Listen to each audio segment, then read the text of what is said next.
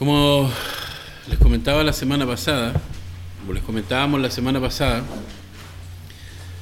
eh,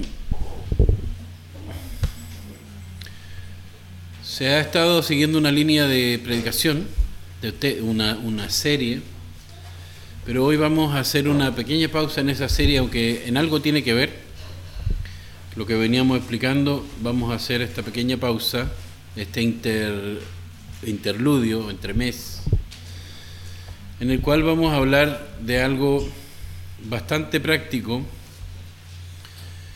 y, que sinceramente se pone muy difícil en nuestros tiempos cuando vemos cómo se, se van desarrollando las tecnologías y los atractivos externos que nos llaman tanto la atención, que nos eh, invaden y que nosotros mismos también, por facilitar nuestra vida, vamos adoptando.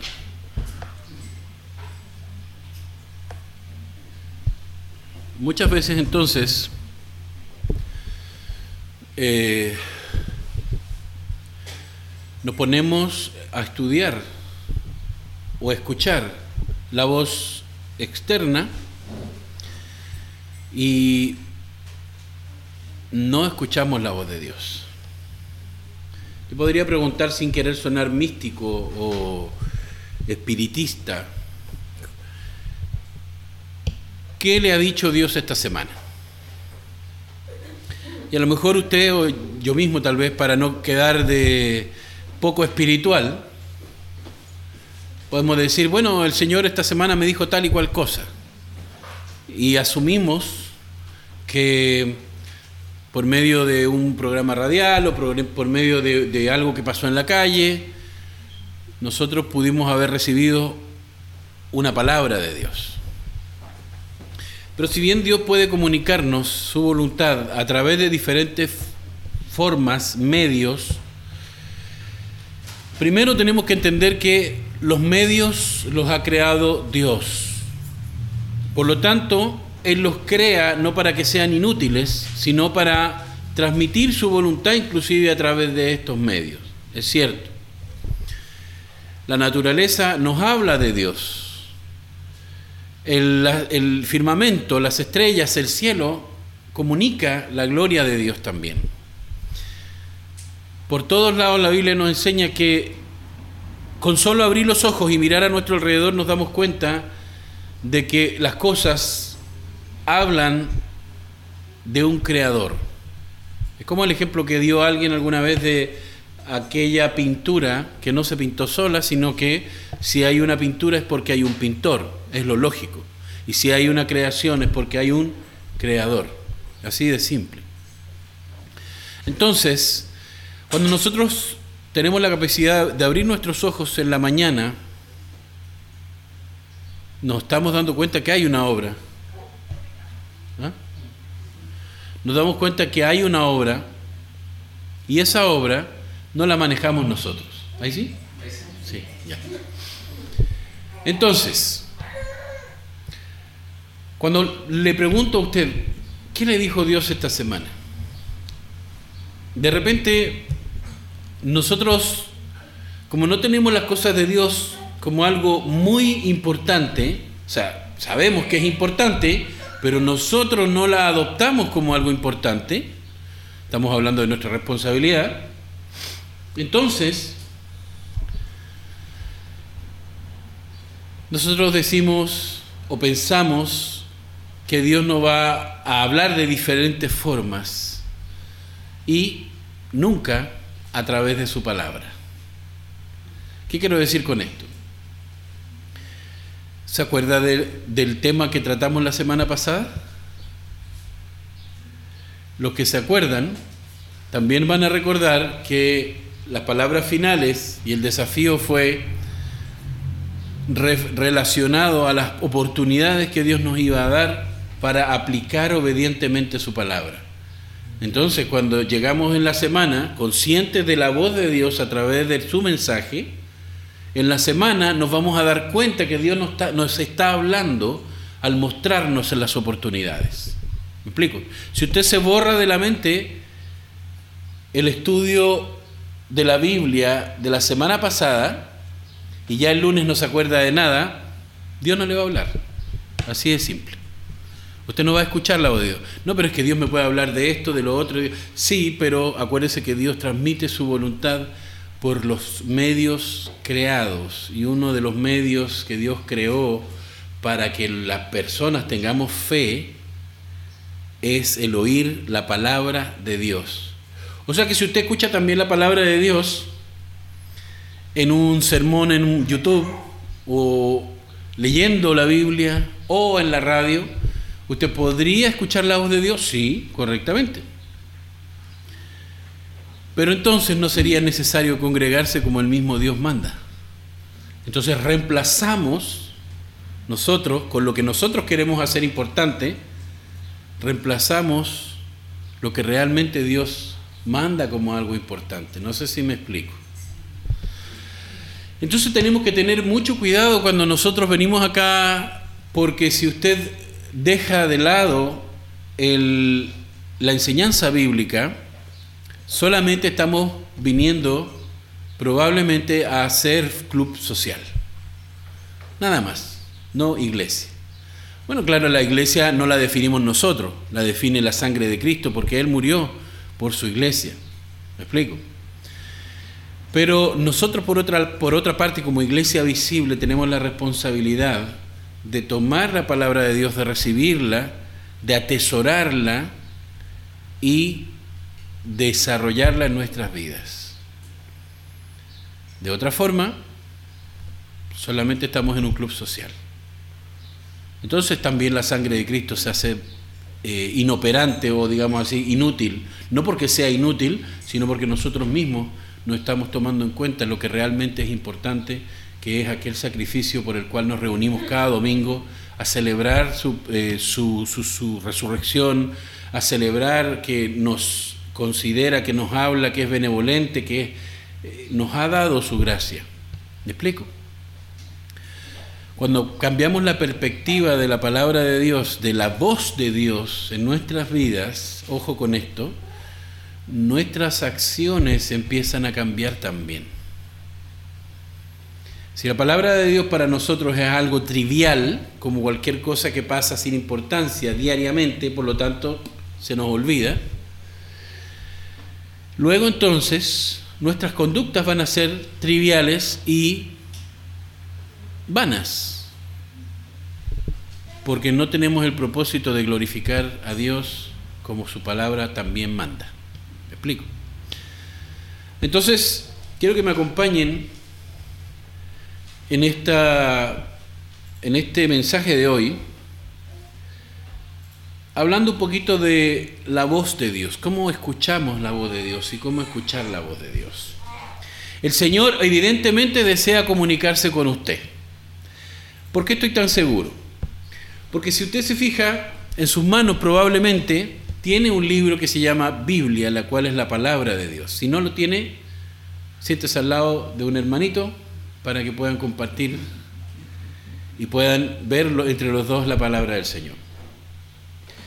Y ahí usted va a ver desde Génesis hasta Apocalipsis cómo Dios le habla a su pueblo a través de los siglos. Dios hablando a través de los profetas, Dios hablando por medio de su ley, Dios cuidando a través de este mismo consejo, Dios amando a la humanidad a pesar de sus errores y fracasos. Dios no viene a juzgar a la humanidad por lo que es, porque la humanidad piensa que es simplemente dueña de sí misma. Pero la humanidad es propiedad de Dios. Él creó al ser humano. Por lo tanto, la humanidad se equivoca cuando dice, en mi vida, y yo soy yo, y yo hago lo que quiero. Y nadie me va a venir a mí a decir lo que, lo que yo tengo que hacer. Equivocado, error, porque Dios sí le puede y tiene todo el derecho de decirle a usted lo que puede y debe hacer con su vida. Considérelo injusto, pero ¿qué ha pasado en su vida cada vez que usted toma eh, eh, decisiones equivocadas? Dios no se equivoca. Entonces, ¿qué prefiere, ¿qué prefiere usted y qué preferimos por lógica todos los cristianos? Que Dios nos guíe con sus decisiones y nos comparta sus decisiones, su voluntad, para que nosotros hagamos su voluntad, o que simplemente nosotros digamos, Dios, te estás metiendo con mi vida y mi vida la manejo yo. Así que por favor, hazte un lado. Y luego seguimos cometiendo error tras error, error tras error. Y cierto, Dios permite que cometamos errores, aún haciendo su voluntad. Pero cuando los errores que cometemos haciendo su voluntad, eh, los hacemos, valga redundancia, caemos en un error, nosotros recibimos enseñanza de esos errores. Cuando nosotros caemos en problemas, en errores, por causa no de la voluntad de Dios, sino de hacer nuestra voluntad, aún así el Señor está teniendo misericordia y nos está mostrando, no es a tu manera, es a la mía. Si tenemos que sufrir, lo que quiero decir con esto es que si tenemos que sufrir por causa de nuestras decisiones, es que sea porque estamos buscando hacer la voluntad de Dios y no porque queremos vivir nuestra vida sin Dios. Para eso entonces necesitamos la voz de Dios. Cuando usted enciende el GPS, el GPS a veces no está, está configurado con lo básico, GPS que le guía por ahí, por allá, eh, sistema de posicionamiento global que se llama, y le va metiendo bulla, doble por la calle tanto, a 100 metros salga por la intersección no sé cuánto, y así se va todo el rato, entonces aburre escuchar la voz del GPS todo, y, además que la voz del GPS es muy monótona también, pero la voz de Dios no es monótona, y Dios está ni siquiera hablándonos todo el rato, haz esto, haz lo otro, haz aquí, haz allá, porque toda su voluntad está expresada en su palabra. Y su palabra es nuestro GPS. Y es más, la palabra de Dios es nuestro Waze o nuestro Google Maps que nos puede guiar al destino eterno. Esta generación electrónica, en la cual yo me incluyo, cuando entré a la escuela ya existían los computadores, existían muchas cosas que en realidad eran antiguas, pero existían y eran muy modernas para aquellos tiempos. Pero en esta generación donde la electrónica ha, dado, ha crecido de una manera increíble, muchos decidimos seguir la voluntad del avance tecnológico o la escuchar la voz del avance tecnológico antes que la voz de Dios. Y como le decía, es evidente a través de la palabra de Dios que Él desea comunicarse con nosotros. Si no, no habría inspirado la Biblia. Si no, no habría hecho las cosas hermosas como las, como las ha hecho con tal perfección que al ser estudiadas, hasta el científico más ateo se sorprende de lo increíble que es la naturaleza. Entonces, evidentemente Dios quiere comunicarse con nosotros. Él habló a través de la naturaleza, de la creación, como una revelando de forma general que Él existía, pero cuando Él quiso comunicarnos de manera específica su voluntad, Él envió lo que nosotros conocemos como su revelación especial, que es Cristo Jesús y su enseñanza. Esa revelación nos muestra cuál es su voluntad de manera clara, específica a dónde apuntaban los profetas, a dónde apunta la naturaleza y a dónde apunta el universo. Y por lo tanto, dónde deberíamos apuntar nosotros también. Nuestros oídos entonces se van sintonizando cada vez mejor.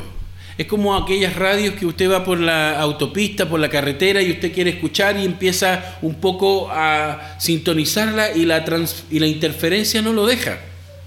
Se escucha, pero muy mal Luego, en, la medida que usted se va acercando a, la señal de radio, esta se va haciendo más clara y va siendo percibida por el, metafóricamente hablando, oído de la radio, del equipo de, audio, más claramente. Y nos lo transmite por sus bocinas, por sus parlantes. Luego seguimos avanzando y se hace más clara y más fuerte, más nítida. Después se hace hasta estéreo, se escucha diferentes sonidos por un oído y diferentes por el otro del mismo mensaje. Entonces, así también nuestra vida se va sintonizando con aquello que cautiva nuestra mente y nuestro corazón. ¿Qué quiero decir con esto? Que todas estas cosas de nuestra tecnología, de nuestro tiempo, que nos cautivan la mente y luego también el corazón, va a ser lo que nuestros oídos sintonicen y según eso vamos a vivir. Lo hemos, lo hemos explicado de otra forma. La otra vez hablábamos sobre la, la emoción y el sentimiento. ¿Se acuerdan? Una emoción no la podemos evitar porque es algo espontáneo. Pero el sentimiento es algo que se genera al nosotros usar nuestro razonamiento y entender nuestro sentimiento. Sentiste rabia, por lo tanto vas a odiar. No, el odio es un sentimiento, la rabia es una es simplemente una emoción. La emoción no yo sentí rabia porque alguien cometió una injusticia. Pero mi mente racional y guiada por la palabra de Dios me dice cómo debo reaccionar a esa rabia y por lo tanto generar un sentimiento de acuerdo a la voluntad de Dios. Eso se le llamaría un sentimiento santo. Porque Dios no nos hizo máquinas ni nos hizo títeres. Él nos hizo de esa forma para que pudiéramos glorificarle con nuestro ser. Amarás a tu Dios con toda tu mente, con toda tu fuerza, con todo tu ser. ¿Se acuerdan? Vamos por favor a Juan 14, 26. Y vamos a ver un pequeño pasaje dentro de este tema. Si nuestra mirada, mientras usted lo busca, si nuestra mirada está puesta en este mundo, solo escucharemos el mensaje de este mundo. Y cada vez que nos acerquemos o, que nos enfoquemos más en las cosas del mundo, vamos a sintonizarnos más con las cosas del mundo. Sin embargo, si hemos puesto nuestro corazón en Cristo, dedicaremos nuestro tiempo a escucharlo a Él y dejaremos que Él guíe nuestras pisadas. Dice así la palabra del Señor, pero el consolador, ¿quién es el consolador? Exactamente, el Espíritu Santo dice, a quien el Padre envía en mi nombre. ¿Quién dice eso? Jesús. Jesús. Sí. Pero el consolador, el Espíritu Santo, a quien el Padre envía en mi nombre. O sea, el Padre es una persona, en mi nombre otra persona. ¿Cierto? El Padre envía el Espíritu Santo en el nombre de quién? Del Hijo, de Cristo. Les enseñará todas las cosas y les hará recordar todo lo que les he dicho. Nosotros este patrón lo vemos infinidad de veces en las Escrituras solo que con otras palabras, solo que con otras enseñanzas. Vamos a ver otras después para que veamos este mismo patrón que se repite en diferentes eh, formas y, maneras de, de expresarlo. Pero el consolador, el Espíritu Santo, la palabra consolador también es paracletus. ¿Conoce, le suena la palabra paracletus? Que en español antiguo existía el término paracleto se podía usar como una cuña o algo que ayudaba a realizar cierta acción. Para, en griego, es que está a la par o que está para ayudar al lado de. Por eso se, se habla de las organizaciones paragubernamentales, o sea que no son del gobierno, pero que están ahí para ayudar en los propósitos del gobierno. Ahora, en este caso nosotros tenemos el Paracletus o el Consolador, que explica que es el Espíritu Santo, y el Paracleto es aquel que está para ayudarnos en este camino. ¿Y, en qué forma nos va a ayudar según ese versículo? ¿De qué forma el Paracleto, el Espíritu Santo está ahí todo el tiempo apoyándonos, empujándonos, guiándonos, dándonos la fuerza, dándonos el poder de Dios, porque es Dios mismo? ¿De qué, en ese, según ese versículo, ¿de qué forma nos ayuda? Primero, enseñándonos. O sea, Dios está claro que nosotros no vamos a aprender solos. Por lo menos sus misterios, no. Su voluntad, no. Porque ¿quién ha visto a Dios? Entonces, este paracleto, que también en otras partes se le llama vicario de Cristo, esa es la palabra también, la palabra de el trabajo del Espíritu Santo es ser vicario de Cristo en la tierra, porque es el único representante que dejó Cristo en la tierra. De hecho, el mismo Jesús está diciendo que es el Padre el que, que lo envía en su nombre. O sea, Cristo está declarando que el vicario de él, el representante de él en la tierra, ha sido enviado por el mismo Padre y es el Espíritu Santo. Ah, o sea que ese es el vicario de Cristo. Sí, ese es el vicario de Cristo. ¿Y está en la tierra? Sí. Y como es Paracleto, está al lado, junto a nosotros siempre. Ay, yo pensaba que era un caballero con un gorrito blanco en la cabeza. Lea la palabra de Dios y saque sus conclusiones. Nadie le va a lavar el cerebro para nada. Jesús entonces Está diciendo que este representante, que este ayudador, que este consolador es el Espíritu Santo enviado por el Padre para enseñar algunas cosas que usted necesite saber porque como su vida es suya, usted la puede vivir como usted se le dé la gana, ¿verdad? Eso dice. Ah, no. Ahí tú utiliza la partícula todas. O sea que Él nos va a enseñar todas las cosas en el contexto, obviamente, de la voluntad de Dios y de lo demás también, para que nosotros no nos acordemos en la semana, ¿verdad? ¿Cómo que no?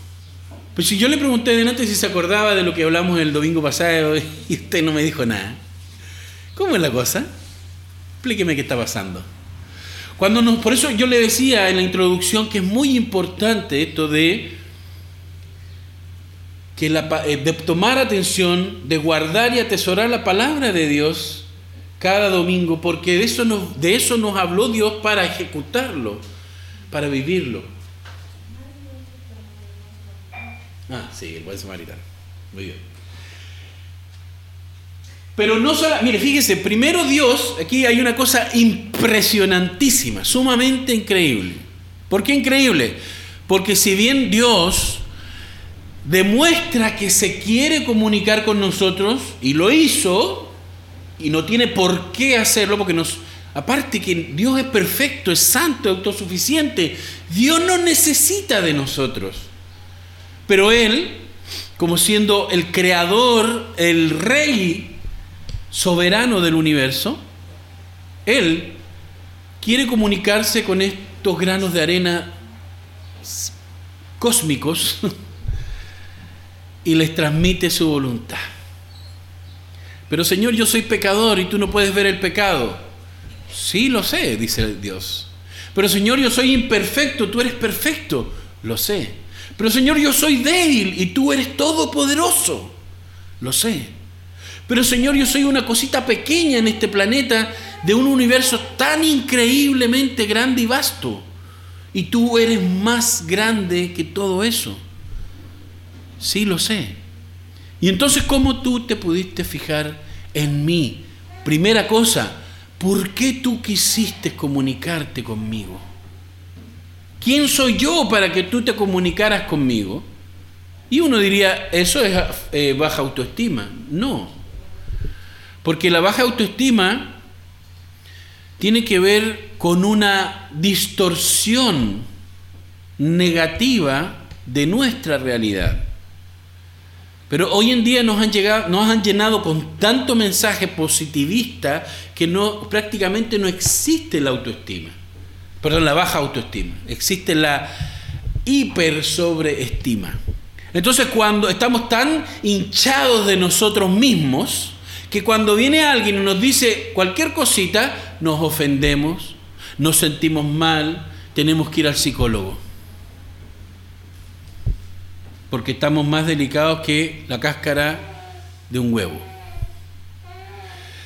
Entonces, estamos hipersensibilizados y y esto es por llenarnos de nosotros mismos, porque nuestro ego ha sido tan inflado por los medios que el mismo Dios ha creado o ha permitido crear y que el ser humano ha distorsionado en su uso y lo ha usado para poner al ser humano como el centro del universo. Finalmente, los programas de YouTube, los programas de televisión, los noticieros, los matinales, los periódicos, los radios, el, radio, los canales, todas las cosas están hechas para que de alguna manera el ser humano o se sienta bien o viva de acuerdo a esa información. O sea, el ser humano es el centro. Entonces la religión del mundo es el humanismo porque no se centra en Dios, que es lo que el ser humano necesita, buscar a Dios, sino que se centra en la, la criatura. No se centra en el creador, sino en la creación. La creación entonces pasa al plano de Dios, porque es lo más importante. Y ahí estamos nosotros.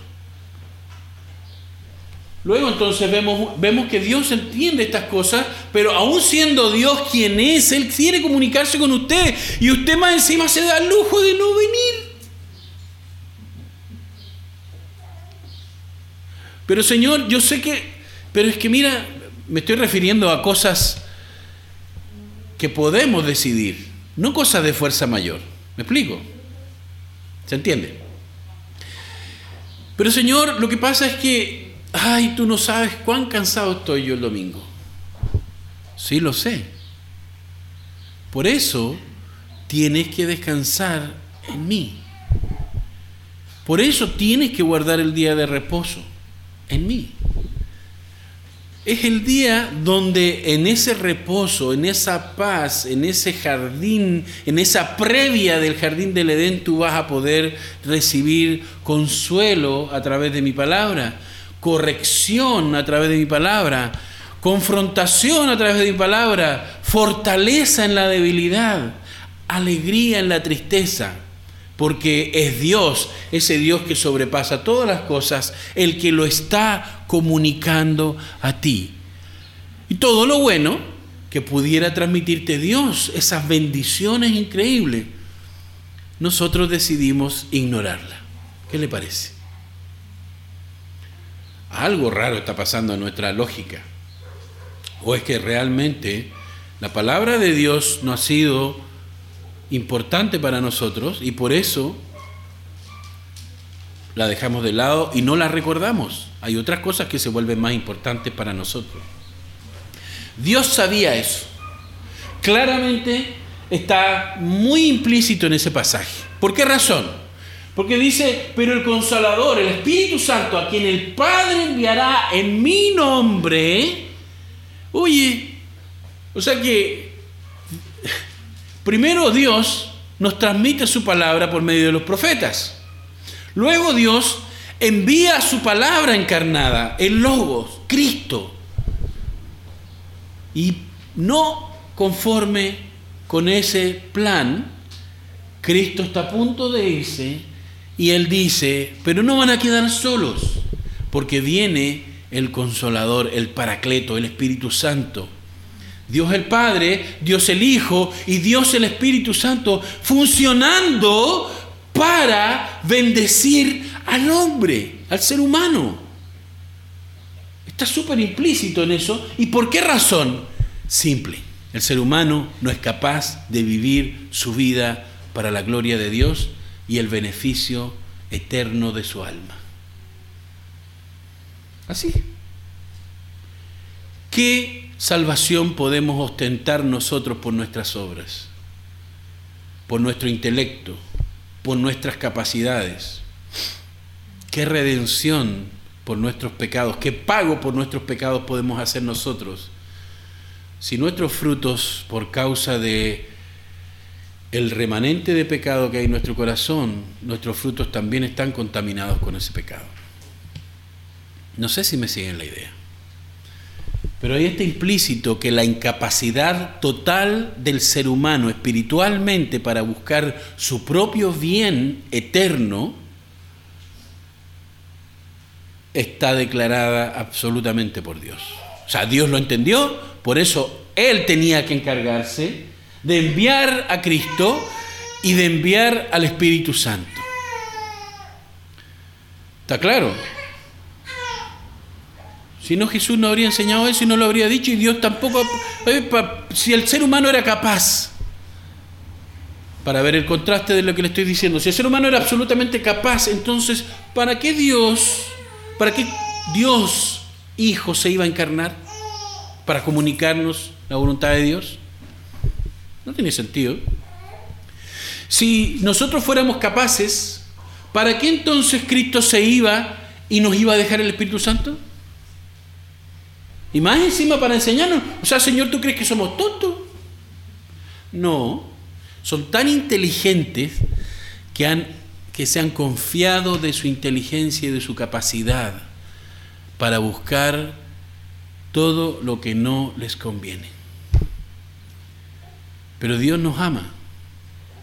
Y el plan de Él es que por medio del sacrificio de Cristo se pudiera abrir el espacio para que, muriendo Cristo, resucitando y ascendiendo al cielo, viniera el Paracleto, el Consolador, el Ayudador, aquel que nos iba a enseñar todas las cosas y no conforme con eso, también sabe, aparte de nuestra incapacidad, sabe de nuestra mente volátil, de nuestra debilidad. Y el Espíritu Santo nos va a recordar todas las cosas. O sea, ¿qué vemos aquí? Miren muchachos, entiendo, los veo, los conozco, yo los creé, se distrajeron, se corrompieron por el pecado, se distorsionó todo lo perfecto que yo había hecho en ustedes por causa del pecado, a eso se le llama corrupción total. No es que el ser humano tenga, eh, sea corrupto absolutamente en cada cosa que haga, sino que en su esencia, o básicamente en su, en su principio básico, el ser humano, en su corazón, está esa corrupción del pecado, esa depravación total que le llaman también. Espiritualmente, entonces no cualquier bien que busquemos no va, a ser eterno, porque como le decía, está contaminado por nuestro pecado. A eso se le llama depravación total o corrupción total. Y resulta que Dios está claro, pero a Dios no le afecta. A Dios no le afecta su pecado y el mío. A Él no le preocupa su pecado o el mío, porque Él tiene un plan. Y ese plan es perfecto y lo ejecuta para cuidarnos y para asegurarnos la vida eterna. El Padre, el Hijo y el Espíritu Santo, encargados de usted y de mí. Y usted a veces cree que ir a la feria es más importante. o yo. ¿Me sigue la idea? Hay entonces cuando yo no quiero venir a la iglesia porque no tengo ánimos, porque me siento mal. ¿Eso significa que estoy haciendo algo equivocado? con solo ese versículo te das cuenta que has hecho todo equivocado.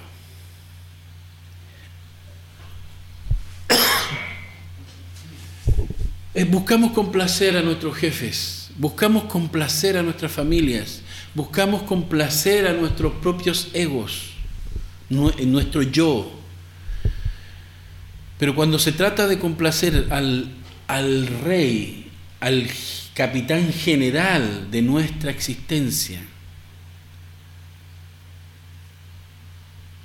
lo dejamos de lado. ¿Es eso coherente? Y fíjese que no estoy tratando de lavarle el cerebro manipulando sus ideas, sino que le estoy mostrando con la palabra de Dios y usted saque sus propias conclusiones. Somos gente racional. Nada más. Les enseñará todas las cosas y como se sabe que ustedes, humanidad querida, corrompida por el pecado, por la maldad, por la inmundicia, la injusticia, etcétera, etcétera, se les va a entrar por un oído y se les va a salir por el otro, ahí va a estar el Espíritu Santo con ustedes, recordándoles todas las cosas. Yo me acuerdo, ese dicho a mí me caía muy mal cuando era un niño, cuando era un muchacho, porque cuando mis papás me retaban, me decían, a ti te entran las cosas por un oído y te salen por el otro. Y en realidad ni siquiera me entraba por uno. porque mientras me retaban, yo estaba en otra.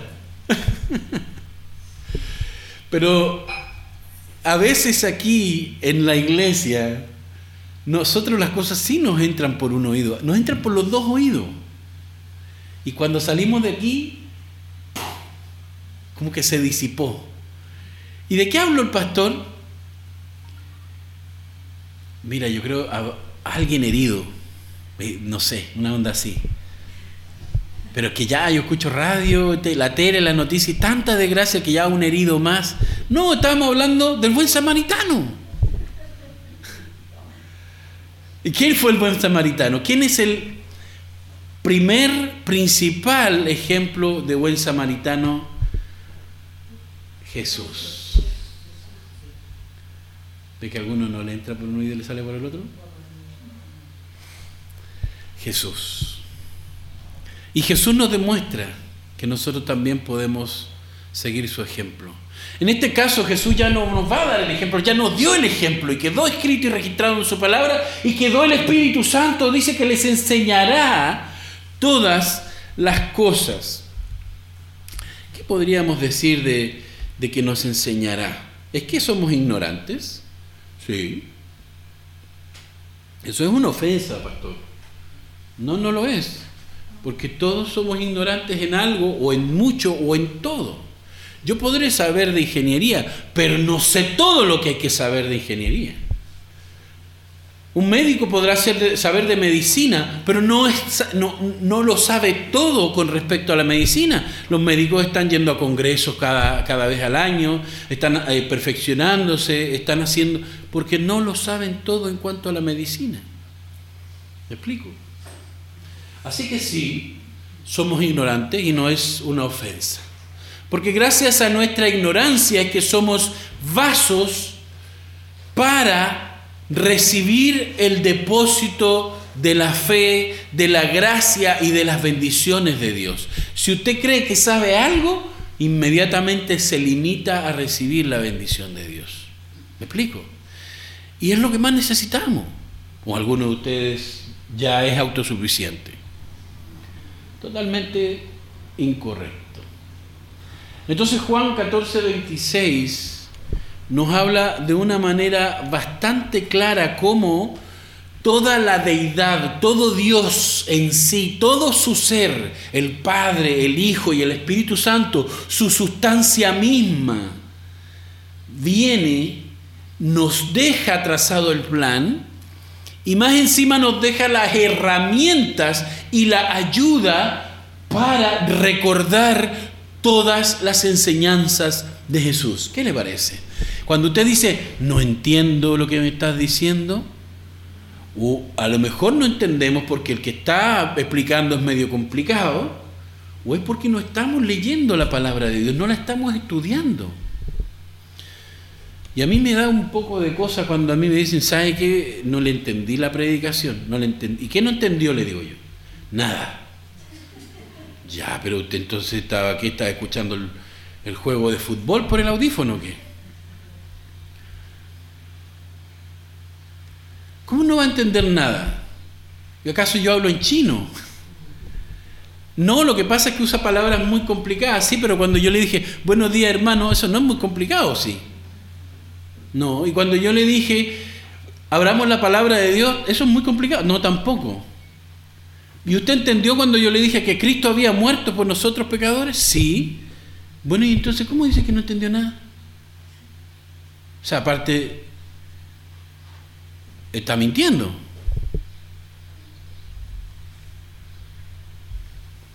No sea Gil. Bueno, no usted, sino a, la, a, la a la persona metafórica que estamos ilustrando. Cuando nosotros entonces vemos la acción del Padre, del Hijo, del Espíritu Santo con un propósito, nosotros podemos estar tranquilos que eso se va a cumplir. Pero cuando nosotros entendemos que la voluntad de Dios se está cumpliendo por este medio, que el Espíritu Santo nos está enseñando todas las cosas y nos está recordando, entonces nosotros decimos y entendemos que está nuestra bendición asegurada. El problema es que no la podemos disfrutar si nosotros no hacemos las cosas voluntaria, voluntariamente. ¿Me explico? Dios nos va a bendecir, sí. Pero cuando nosotros hacemos eh, eh, conscientemente la voluntad de Dios, disfrutamos de esa bendición. ¿Me explico? Disfrutamos del trayecto y del fin. Otra cosa es que cuando Dios dice que Él, promete algo, Él lo cumple. Se ha visto en las profecías cuando estudiamos para la época de Adviento o para la época de advenimiento o de Navidad, previo a Navidad, cuando empezamos a recordar en el Antiguo Testamento aquellos profetas que empezaron a anunciar la salvación, luego aquellos que empiezan a anunciar al mismo Cristo y cómo va a venir, y luego cómo todo eso se hace y se cumple en Cristo Jesús. Entonces nosotros vemos las profecías tras profecías cumpliéndose una tras otra a la perfección, para que en ningún caso pueda haber un poquito de duda con respecto a la voluntad de Dios y lo que Él quiere hacer. Cuando Dios quiere algo, cuando Dios decreta algo, se hace. Cuando los profetas anuncian o anunciaron un cumplimiento o el cumplimiento de algo en el futuro, eso ocurrió. Entonces, nosotros por el mismo testimonio, por la evidencia que vemos a través de los siglos antiguos y, pasados, y no tan antiguos, vemos que Dios cumple con lo que promete.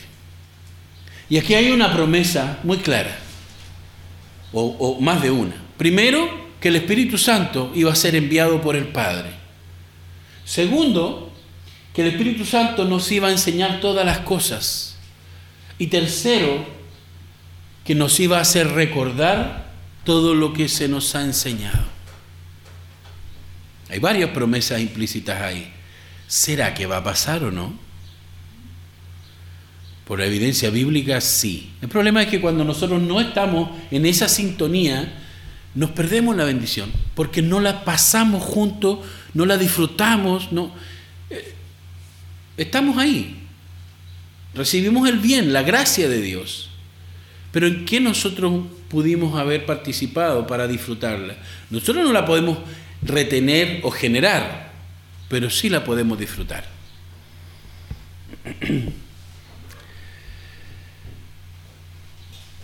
Mire la palabra que se utiliza para enseñará. ¿Le suena la palabra en, eh, la palabra en español eh, didasco? Bueno, es una palabra en griego, pero ¿le suena didasco? Didáctico. ¿Le suena ahora? Bueno, didáctico viene de didasco. Didáctico viene de enseñar. ¿Verdad, tía Roxa?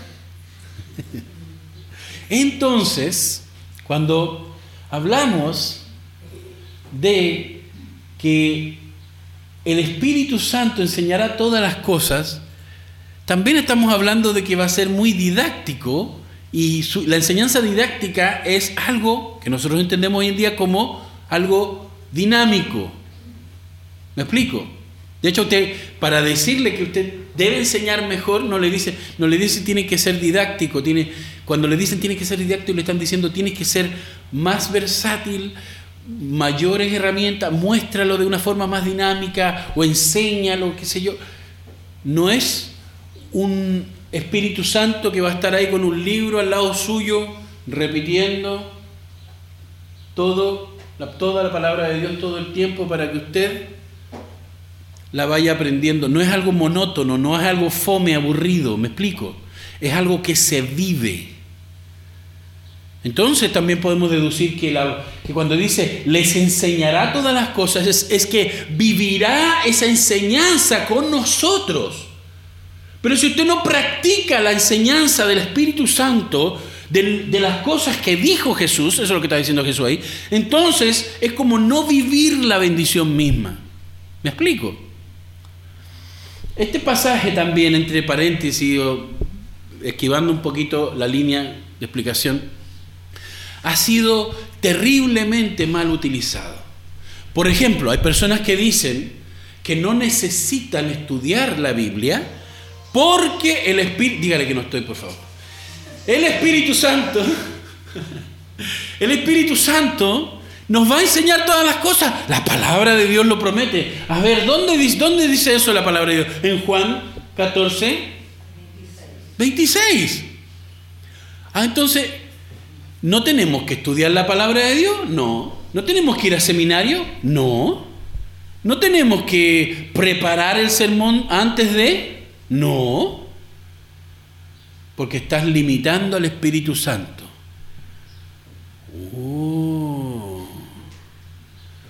Y cuando vengo a Juan 14 y 16 con un poquito de lectura, respetando la gramática, los puntos, los comas y las palabras, me doy cuenta que el Espíritu Santo me va a enseñar todas las cosas que se han dicho.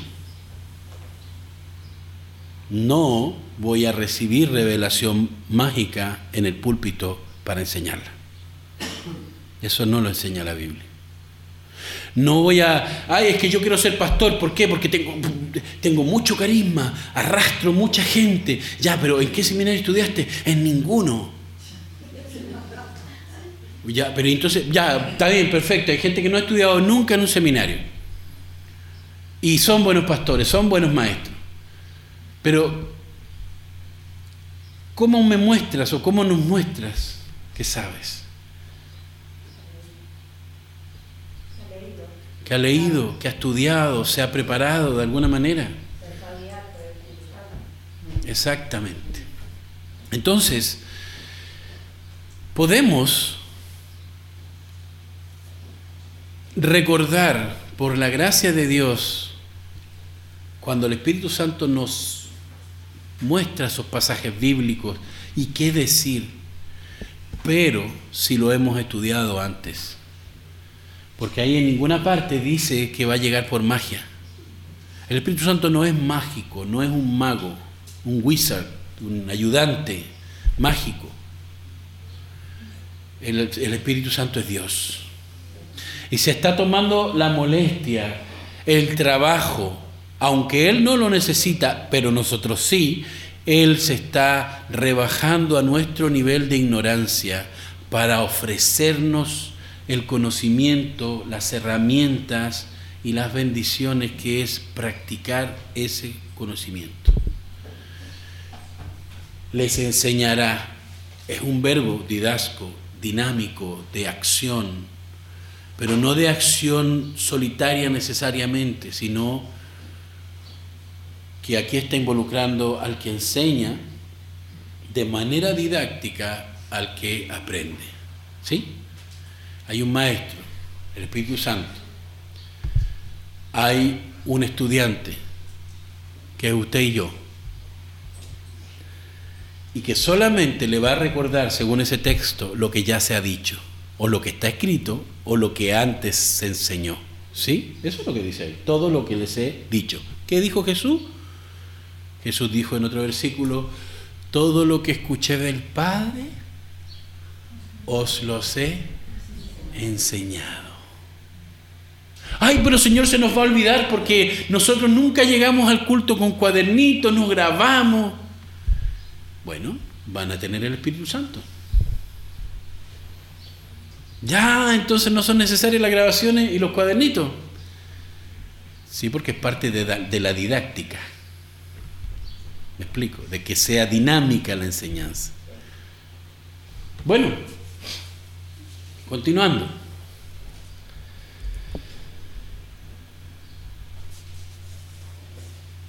Si nuestra mirada está puesta en el mundo, solo escucharemos su mensaje. Seremos educados por el mensaje del mundo. Hasta ahora lo hemos sido. Por eso que para nosotros es medio complicado escuchar la voz de Dios, aprenderla y aplicarla. Por eso que no nos es atractiva la palabra de Dios. Nos es fome, aburrida. Nos da pereza leer la Biblia. De hecho, nos da pereza traerla a la iglesia, imagínese usted. Ahí está la Biblia guardadita. Cuando tiene cierre, estos zipper, cierre de metal, a veces hasta cuesta abrirla porque está toda pegoteada y todo el zipper está oxidado. Y a veces lo tenemos en la casa abierta en el Salmo.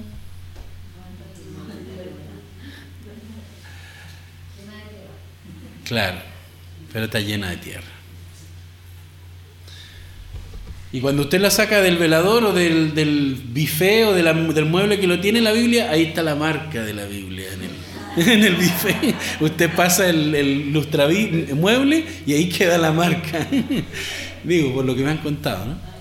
Entonces, vemos interesante esto de escuchar la voz de Dios cuando entendemos que se trata de la vida misma que es parte de la vida. Nosotros no podemos partir nuestra vida de que, mira, seis días a la semana vamos a hacer todas las cosas para el mundo y del mundo, pero el día domingo en la mañanita un ratito vamos a apartarlo solamente para Dios. Porque es lo mismo que poner esa Biblia ahí y que quede marcada en el mueble. Solo eso. En ese momento yo escucho, aprendo y hago la voluntad de Dios. El resto de la semana no me acuerdo. El resto de la semana el que se encarga de educarme didácticamente es el mundo. Entonces yo tengo que aprender a hacer mi trabajo, tengo que aprender a andar en metro, tengo que aprender a tomar créditos, préstamos, para cumplir con mi deseo. Y sobre todo si me muestran las tremendas fotos. Le muestran una foto de un auto increíble, hermosas líneas, brillos, con un crédito inigualable, con cuotas a cien mil años. Y usted mira ese y dice, wow, cómo me gustaría tener ese auto. Y va y se mete en el auto. Y a la semana el auto está cochino. Tiene que estarlo lavando. Y más encima llega a final de mes y tiene que pagar la cuota y dice, pucha, ¿por qué me tiene esta cuestión?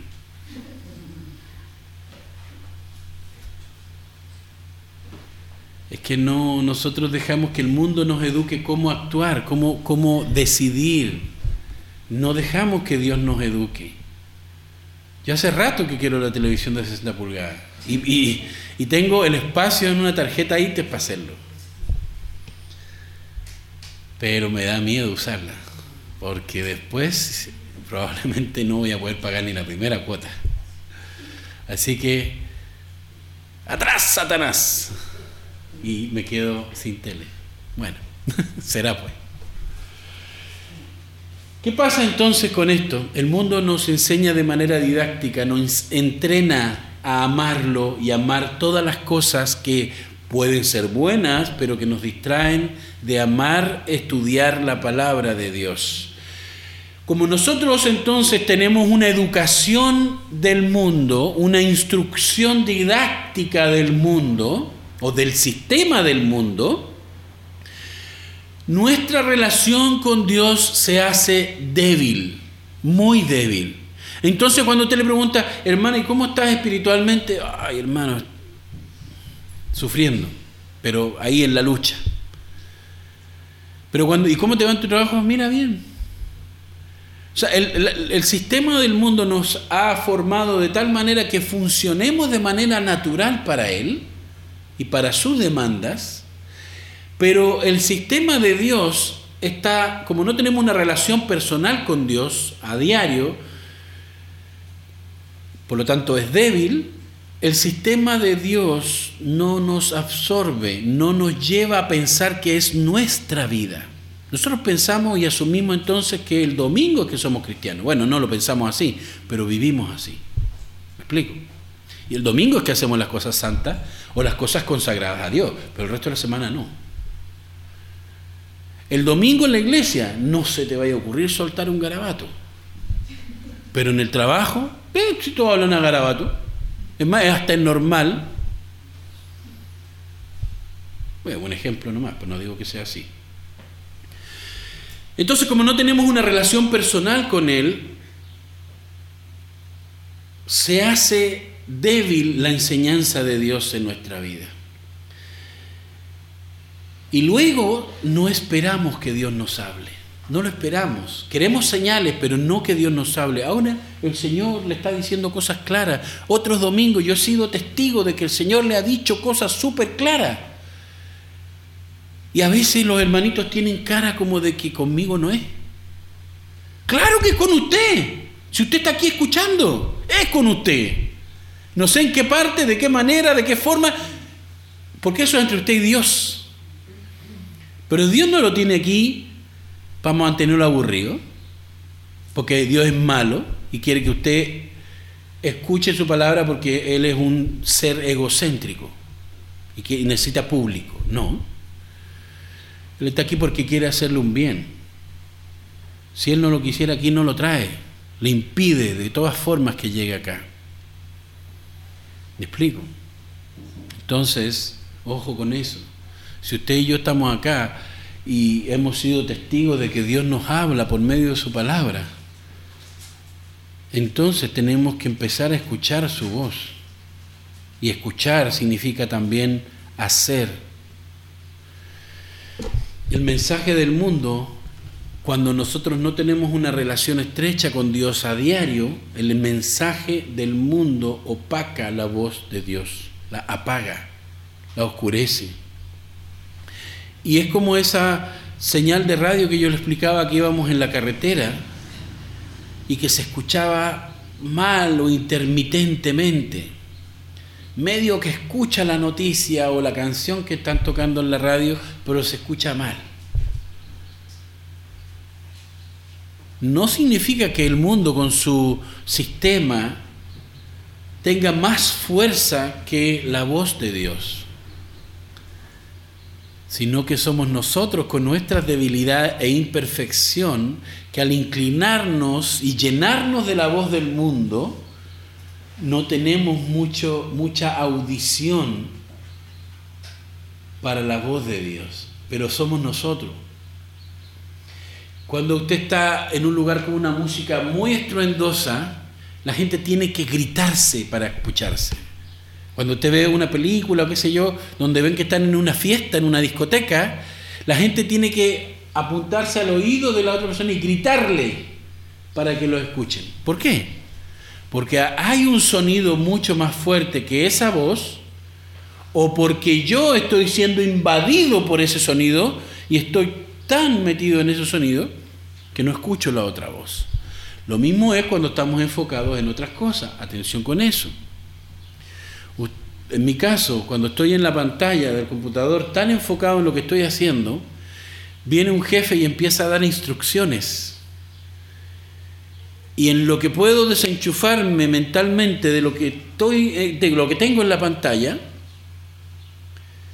yo ya va, ¿cómo fue? Porque la pantalla ni siquiera me estaba hablando, pero yo dejé que me envolviera. Y claro, era necesario para desempeñar lo que tenía que hacer en ese momento.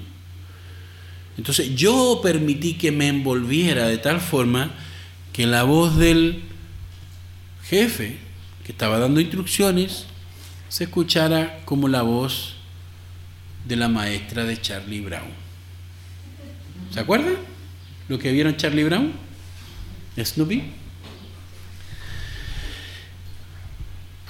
Y después uno, ¿qué dijo? Y le tienen que repetir las cosas. Ah, ok.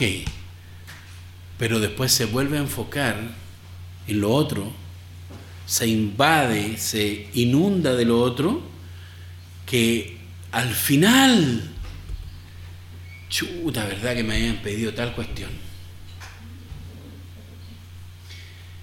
¿Por qué le pongo esa ilustración? Porque es lo mismo que nos pasa a nosotros espiritualmente y de manera práctica nos pasa. Nos distraemos de las cosas de Dios, de la enseñanza didáctica del Espíritu Santo, por eso no escuchamos la voz de Dios. ¿Y cómo la vamos a obedecer si no la escuchamos? Explíqueme eso. Luego, como no escuchamos la voz de Dios, no somos llenos de Él, de su palabra, entonces em, nuestra fe empieza a decaer y decimos, es que en realidad, mira, yo nunca la he escuchado, así que dudo que alguna vez haya hablado de verdad. Y empezamos a cuestionar la misma voluntad de Dios. Y más después, cuando ya no solamente estamos saturados, llenos sumergidos en el mundo, en las voces del mundo, que ya no escuchamos absolutamente nada de la voz de Dios, luego estamos muy ocupados para escuchar la voz de Dios y nuestras mentes, es decir, nuestros corazones mismos se cierran a la voz de Dios. Ya nosotros construimos, dejamos que se construyeran paredes antirruidos alrededor nuestro. Solamente entra la voz del mundo. Luego eso, como el mundo nos promete, nos promete, nos promete, pero al final el que paga las consecuencias somos nosotros, porque ahí estaba la publicidad del auto con las cuotas a, 100 años, y usted tomó el crédito, ¿Y después quién lo paga?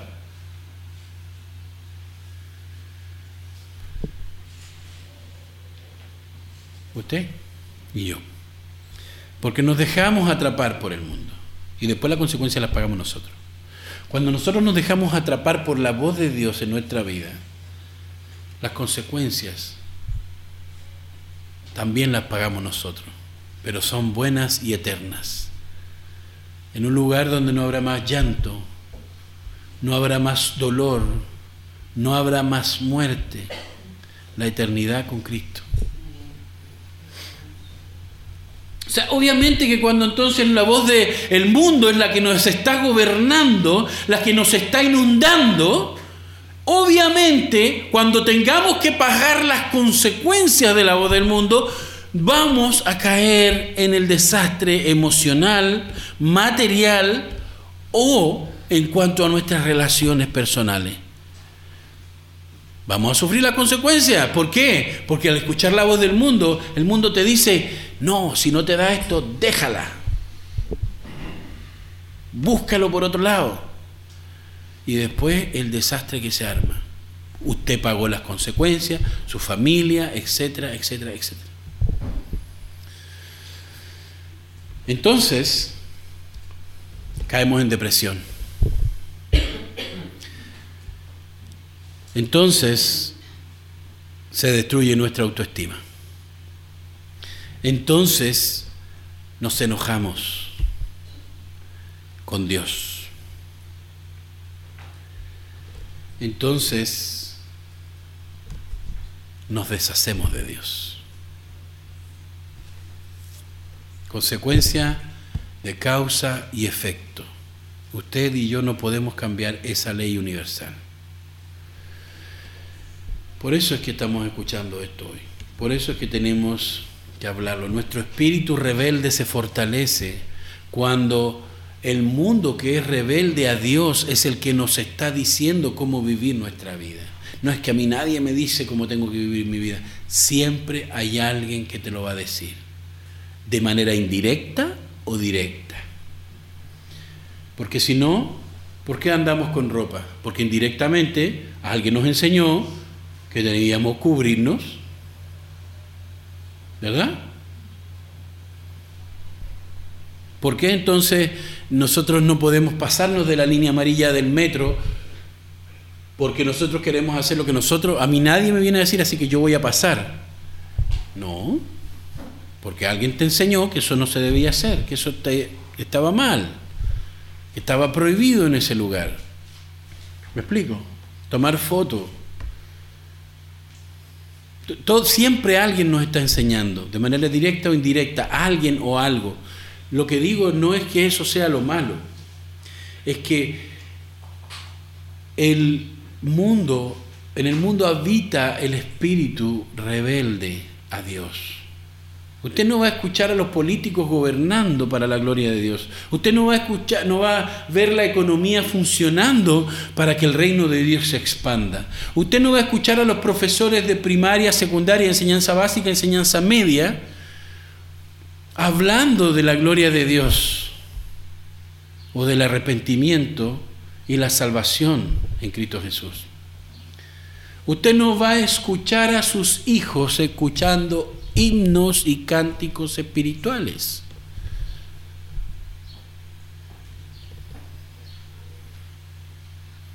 Porque hay alguien que le está enseñando y hay alguien que nos está enseñando que esas cosas son fomes, son aburridas, son apagadas. Alguien nos enseña que estar en la iglesia no es tan bueno, que hay otras cosas buenas. Sí, pero no hay nada mejor en cuanto a recibir la palabra de Dios. A mí me encantaría estar ahora guatita al sol, barriga al sol, en, una, en un parque, comiendo emparedado, una bebida light, o en alguna playa soleada. Y estoy acá porque el Señor me trajo. Y, vine porque sé que no hay ningún mérito en mí. O sea, no me pongo como ejemplo positivo para que los demás digan, mira, ve, yo vine a la iglesia a pesar de todo, así que todos tienen que venir. No, justamente por mi debilidad y por mi pecado es que yo necesito venir a escuchar la voz de Dios. Por eso estoy aquí.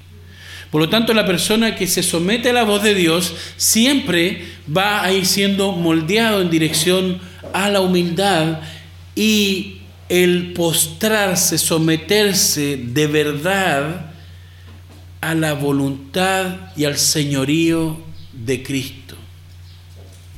Usted no puede decir que usted se está sometiendo al señorío de Cristo si usted hace lo que usted se le da la gana, si las prioridades las pone usted y no las pone Dios. ¿Me explico? Eso no es humildad, eso no es sometimiento, eso no es postrarse. La palabra postrarse es bajar el rostro al suelo. Y eso lo hacen con los grandes dignatarios, o lo hacían cuando aparecía un rey, todos los demás se postraban en el suelo. ¿Me explico?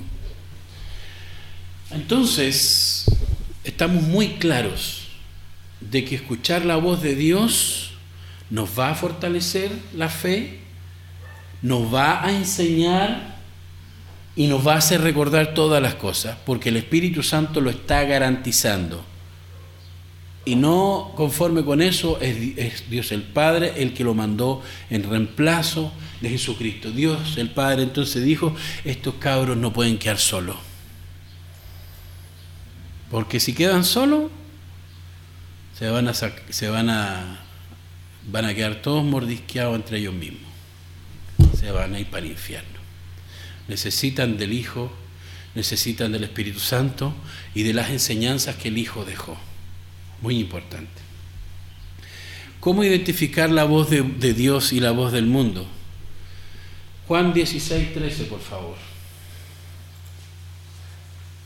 Cuando es difícil discernir entre qué es de Dios y qué es del mundo, o cuál es la voz de Dios que me está enseñando, y cuál es la voz del mundo, o incluso cuáles son mis propios pensamientos que me están dirigiendo, y mis propios pensamientos cuando están empapados de Dios, de su palabra y de su voluntad, me van a hacer más inclinarme a eso que a la voz del mundo.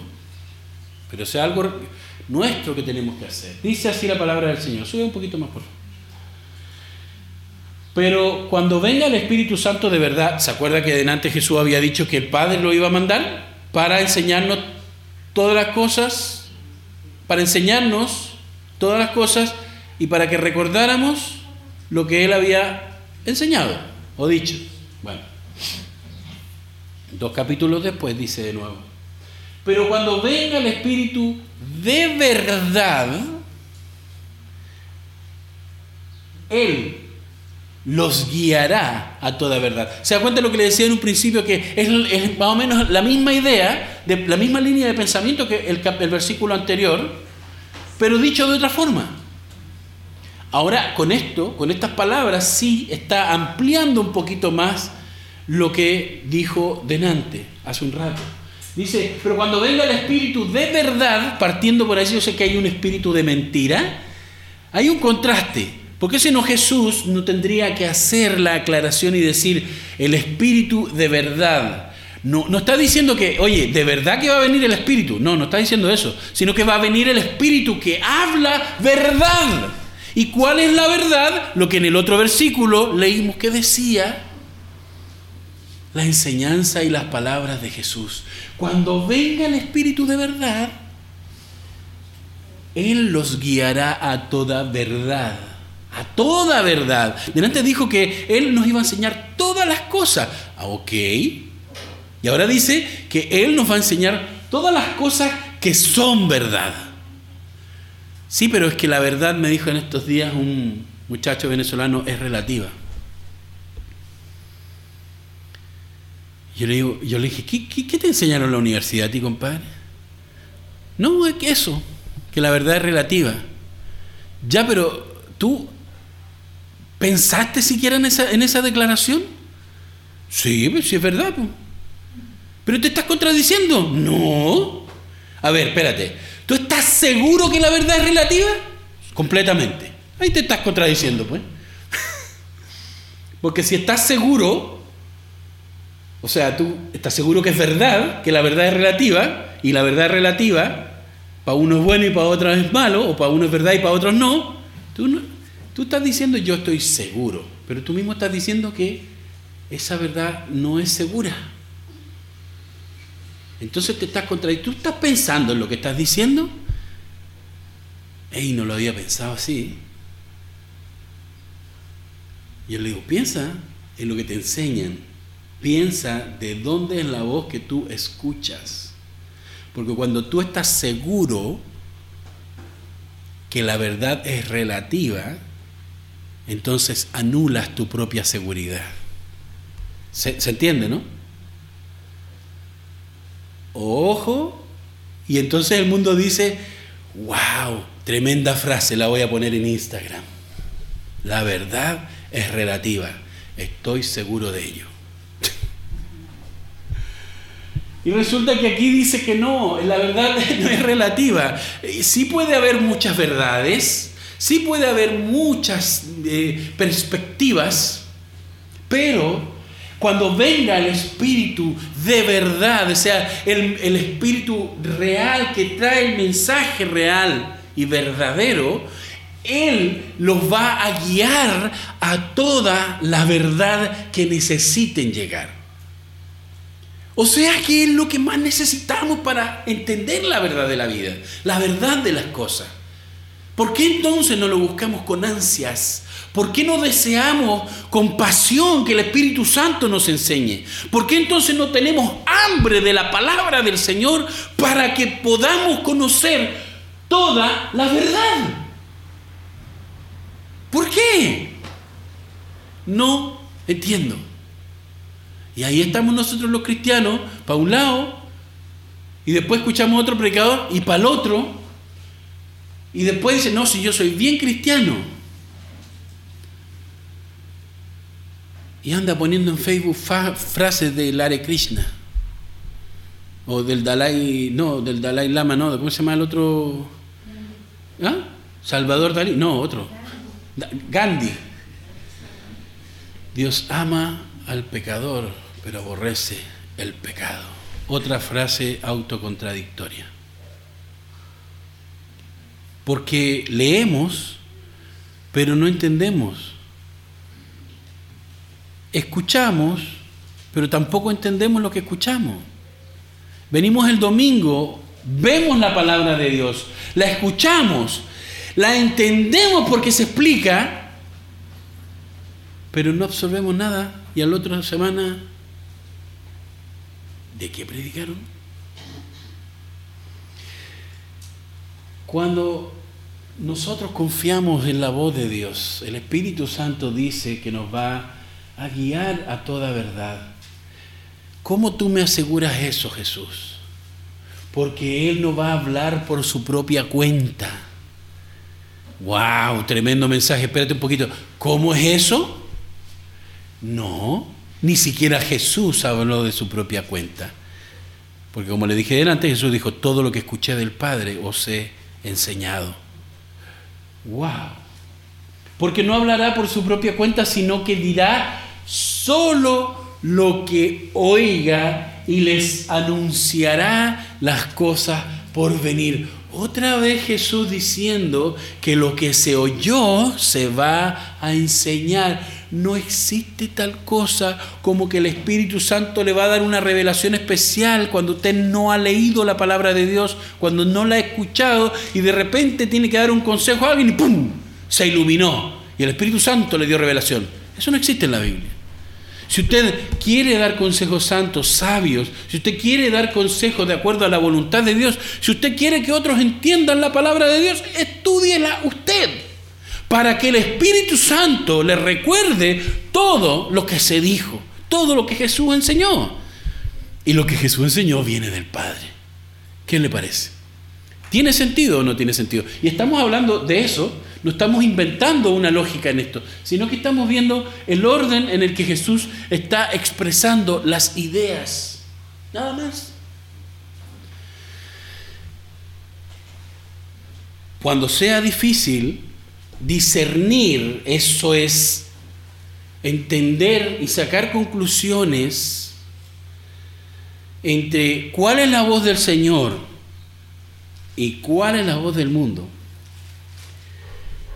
usted debe conocer la palabra de Dios para que no le vendan la pomada. Porque de otra forma, usted se va a estar, a usted le van a estar pasando gato por liebre pensando que usted va a comer un rico conejo mechado, usted se está comiendo tremendo gato.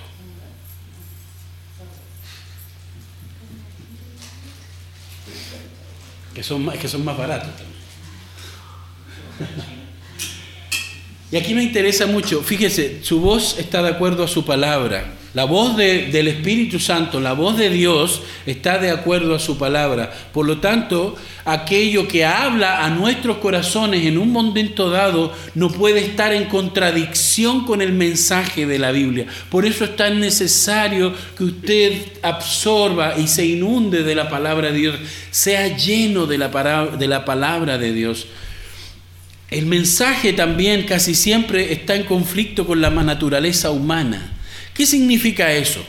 Que generalmente cuando usted escucha la voz de Dios, primero esa voz va a estar de acuerdo a la palabra de Dios, no la va a contradecir.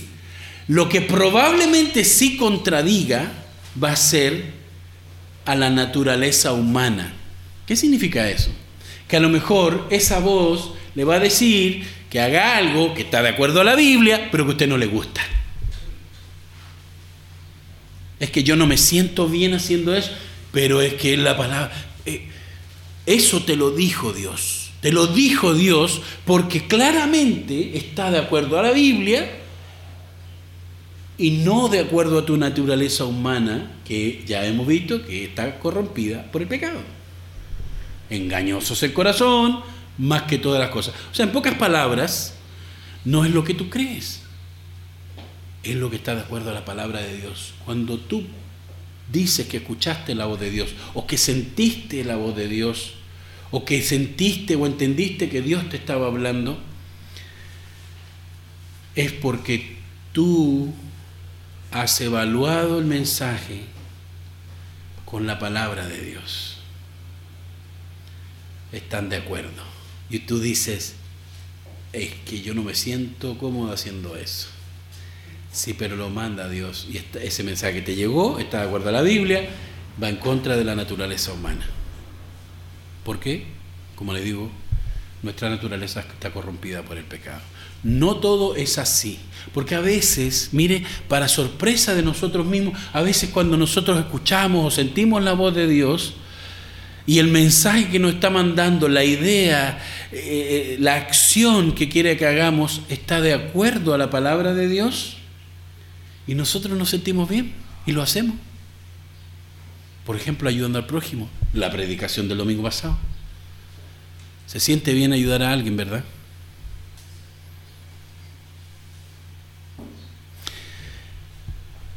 Y ojalá que estos puntos los esté anotando porque varias veces se nos olvidan. Siempre de la voluntad, la voz de Dios, siempre o generalmente no va en sintonía o en el mismo tono que la voz del mundo. Y usted se va a dar cuenta. Porque usted inmediatamente Dios le habla o usted siente que Dios le está hablando. Claro, estamos hablando en este estado de que ya hemos tratado de mejorar nuestra relación con Dios, leyendo y estudiando a diario su palabra, memorizando, aprendiendo, profundizando, y usted escucha la palabra de Dios, escucha la voz de Dios en la oración o como sea. Y usted va a escuchar esto, está de acuerdo con lo que dice la Biblia, pero como que a mis compañeros de trabajo no les va a gustar.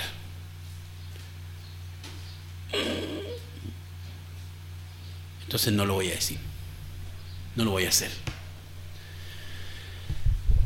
¿Se da cuenta? Generalmente la voz de Dios desentona o va en otro tono con la voz del mundo. Es como cuando usted canta en un toro, en un toro, en un coro. Sí, porque cantar en un tono es complicado. Tiene que agarrarse. Y usted está cantando en una nota y el mundo está cantando en otra. No hay, no hay una, una, una, no hay algo que se escuche bonito ahí. ¿Me explico? Entonces la voz de Dios generalmente tiende a hacer eso. No va de acuerdo a la voz del mundo y usted lo nota. Usted dice, esto lo manda Dios en su palabra, esto que estoy sintiendo, esto que Dios me está transmitiendo, que Dios me está hablando, está de acuerdo a su palabra, pero probablemente el mundo no lo acepte, probablemente les va a disgustar. Pero entonces usted pregunta y dice, pero es Dios el que me está mandando. Difícil. Difícil cuando nuestra relación con Dios es débil, cuando no la hemos cultivado con fuerza, cuando no tenemos pasión por absorber su palabra. Difícil. Generalmente la palabra de Dios, cuando Dios nos habla, desafía nuestra fe. Y eso es una cosa que yo lo he experimentado muchísimo, muchísimo, muchísimo. Cuando Dios me manda algo que está de acuerdo a su palabra, pone a prueba mi fe. Porque yo tengo que decidir si obedezco la palabra de Dios, la voluntad de Dios, la voz de Dios, o me obedezco a mí mismo.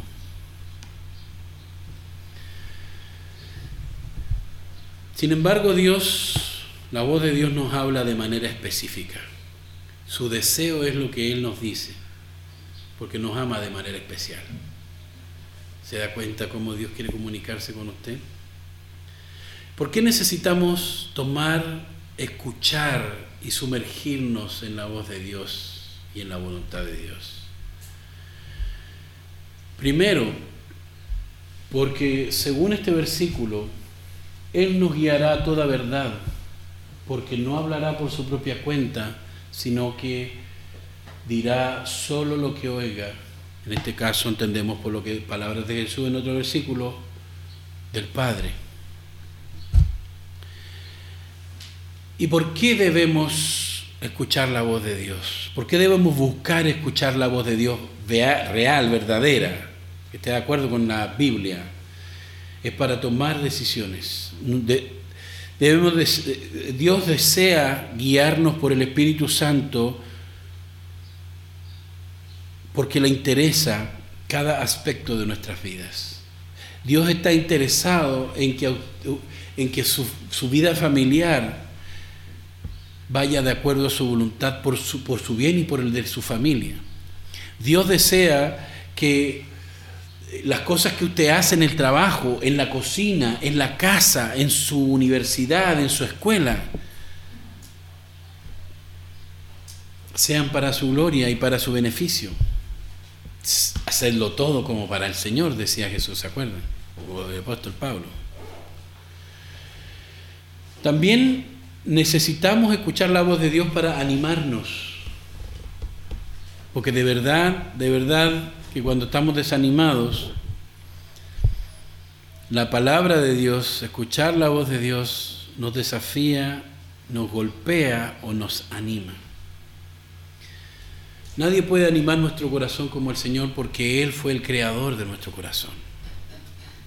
También para consolarnos. Escuchar la voz de Dios nos da consuelo.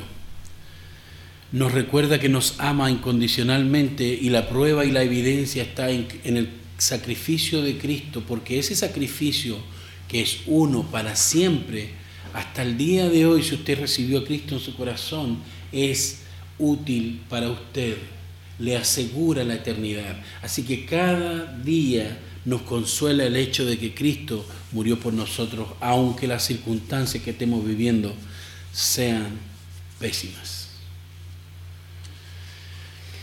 Para ser fortalecidos, porque es Dios quien nos sostiene y nos da fuerza y la determinación también para continuar adelante, para conocer la voluntad del Padre, si de verdad queremos tener una relación con Dios para recibir lo mejor, porque Dios siempre desea lo mejor para sus hijos, para tener la seguridad de la salvación, para beneficiarnos con su protección. ¿Y por qué principalmente? Vamos a Hebreo 1 del 1 al 4 y con esto terminamos. Hebreos 1 del 1 al 4.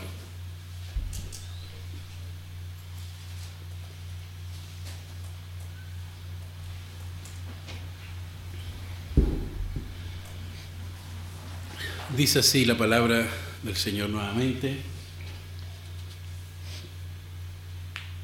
Dios, que muchas veces y de varias maneras habló a nuestros antepasados, la voz de Dios, en otras épocas por medio de los profetas, ah, también se escucha la voz de Dios por medio de los predicadores. Sí. En estos días finales, nos ha hablado por medio de su Hijo, de Jesús. Esto está de acuerdo a lo que Jesús decía, que el Espíritu Santo nos iba a enseñar. Cristo habló, Cristo enseñó, el Espíritu Santo nos vino a enseñar todas las cosas que Jesús había dicho y nos la va a recordar. ¿Por qué? Porque Él es el Espíritu que dice la verdad, que trae la verdad y que nos va a guiar a toda la verdad. ¿Me explico? Y entonces aquí vemos, porque Dios muchas veces habló de varias maneras a nuestros antepasados en otras épocas por medio de los profetas. Y en estos días finales no ha venido a hablar por medio de su Hijo Jesús a este, a Jesús, o sea, lo que estoy tratando aquí es de ver cómo la misma Biblia valida la enseñanza del Espíritu Santo. O sea, ¿por qué la enseñanza del Espíritu Santo es importante? ¿Por qué es necesaria? ¿Por qué es algo que deberíamos desear con todas nuestras fuerzas? Porque al que la enseñó, o sea, Jesús, lo designó Dios, heredero de todo, y por medio de él hizo el universo. O sea que no fue cualquiera el que vino a enseñar, fue el heredero, el Hijo, que es el resplandor de la gloria de Dios, la fiel imagen que Él, o sea, Dios es. Está igualando absolutamente a Cristo con Dios. Y no solamente con Dios como una persona de la Trinidad, sino como la gloria, esa, esa gloria, esa refulgencia, esa luz tan fuerte, tan brillante, tan pura, que emana de Dios, es el mismo Jesucristo. Y el mismo Jesucristo es la fiel imagen de Dios. Y Él que sostiene todas las cosas con su palabra poderosa. Jesús dice, hágase esto y se hace. Susténtese esto y se sustenta. Desármese esto y se desarma. O sea, ese fue el que nos vino a enseñar. Y de aquel de sus enseñanzas es que el Espíritu Santo nos va a guiar.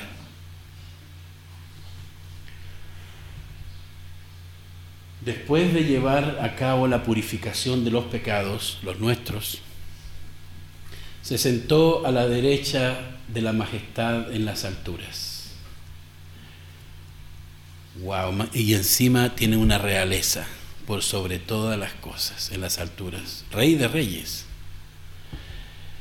Así llegó a ser superior a los ángeles en la misma medida en que el hombre que ha heredado supera en excelencia al de ellos. Perdón, el nombre que ha heredado supera en excelencia al de ellos. Jesús, siendo Dios, era la imagen y la gloria de Dios. No obstante, no conforme eso, siendo hombre, ganó un puesto y un nombre por encima de las potencias celestiales de los ángeles. Y por eso dice que llegó a ser superior a, los mismos ángeles y tener un nombre súper excelente, más allá de cualquier cosa celestial creada. Hermanos, ese fue el que habló. Y ese fue el que enseñó. Para que nosotros pudiéramos vivir escuchando la voz de Dios y haciendo todo lo que Dios mandó. Con ese usted se está metiendo, con el rey de reyes, con el que tiene el nombre súper excelente por sobre todos los nombres, con ese que es mucho, muy superior como hombre que los ángeles, y con ese que es Dios mismo, porque refleja la gloria y la imagen de Dios. Con eso usted se mete cada vez que le entra por aquí la voz de Dios y le sale por acá. Con esa persona tan increíble e impresionante que está por encima de todas las cosas, hablándonos a nosotros, nosotros deberíamos entonces atesorar sus palabras. La gente cuida los escritos de, de Mahoma, porque fue para ellos un gran profeta. La gente cuida los escritos de Confucio, porque era una persona muy sabia. ¿Y qué le parece que el mismo rey glorioso y excelente del universo le está hablando a usted. ¿Cómo, ¿Cómo, deberíamos mucho más atesorar entonces eso en nuestros corazones y escuchar la voz de Dios y obedecerla? ¿Qué hemos visto hoy? Uno, que Dios sí puede hablarnos y que nos habla de muchas formas. Lo hizo en el pasado, lo hizo ahora. Dos, que aún siendo nosotros indignos de Dios, Él se rebaja para bendecirnos con su palabra, con su voz, con su enseñanza. Tres, que reconocemos la voz de Dios versus la voz del mundo, cuando la voz de Dios, lo que escuchamos o entendemos que Dios nos está hablando, está de acuerdo a su palabra y muchas veces no nos va a gustar o no le va a gustar al mundo. Para terminar todo esto que hemos hablado hoy, déjeme decirle que si optamos por ignorar esa voz, el mundo nos alejará cada vez más de su presencia, de la presencia de Dios. En un sentido figurado, pero estamos siempre en la presencia de Dios, pero se refiere a nuestra relación con Dios. Por lo tanto, seremos fácilmente engañados por las enseñanzas del mundo y vamos a terminar comprando ese auto que no teníamos que haber comprado. Vamos a terminar haciendo las cosas que no teníamos que haber hecho y vamos a terminar anhelando aquello o teniendo esos deseos que, no, que nunca debimos haber tenido. Y después vamos a pagar las consecuencias. Tomaremos decisiones equivocadas con base a nuestro razonamiento humano y no a la dirección divina. Tomaremos decisiones que sean de nuestro agrado y que satisfagan nuestro apetito propio, que es lo que nos ofrece el mundo. Pero no tomaremos decisiones que sean del agrado de Dios para nuestro bien. Nuestras decisiones pueden hacer que desperdiciemos la oportunidad de que, Dios, de que Dios nos da de recibir lo que ha preparado para nuestra vida. ¿Por qué perdernos disfrutar de la vida cristiana y de las cosas que hacemos para Dios, que Él manda? ¿Por qué hacerlo? ¿Para qué?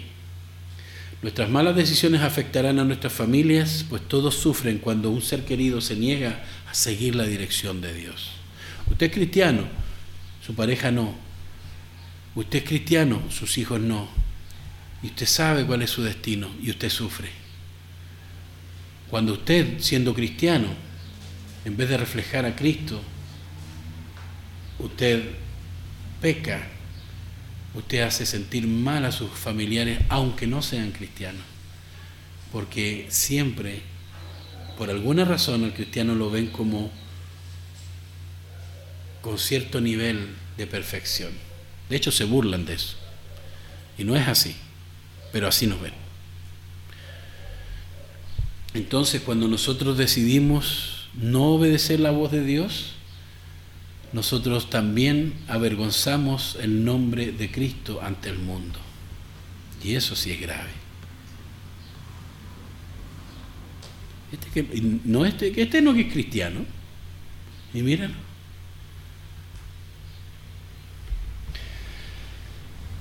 Habrá consecuencias eternas también para aquellos que son incrédulos, que no creen en Cristo Jesús y en esto que estamos viendo en su palabra. Está en juego su destino eterno y los cristianos que ignoran la voz de Dios pueden llegar a perder muchas bendiciones eternas también. Pregunta que nos debe hacer reflexionar para esta semana. Preguntas. ¿Escucha usted la voz de Dios y lo obedece diariamente? Si no es así, ¿cómo puede implementar a partir de hoy mismo una estrategia diaria para escuchar la voz de Dios? ¿Le repito la pregunta? Si, no escucha la voz de Dios, diariamente, ¿cómo puede implementar a partir de hoy una estrategia para escuchar a Dios? Después de todo lo que hemos hablado. ¿Cómo pueden sus amigos, familiares y congregación ayudarle a usted en ese esfuerzo? Y ahí nos apoyamos unos a otros también. La única manera de poder recibir las recompensas para esta vida y también para la venidera entonces es escuchando la voz de Dios y no sumergiéndonos en la voz del mundo. Piensen eso. Vamos a ponernos en pie entonces. Vamos a quedar en nuestros lugares en silencio por un minuto, reflexionando en oración sobre lo que hemos hablado. Estamos en silencio.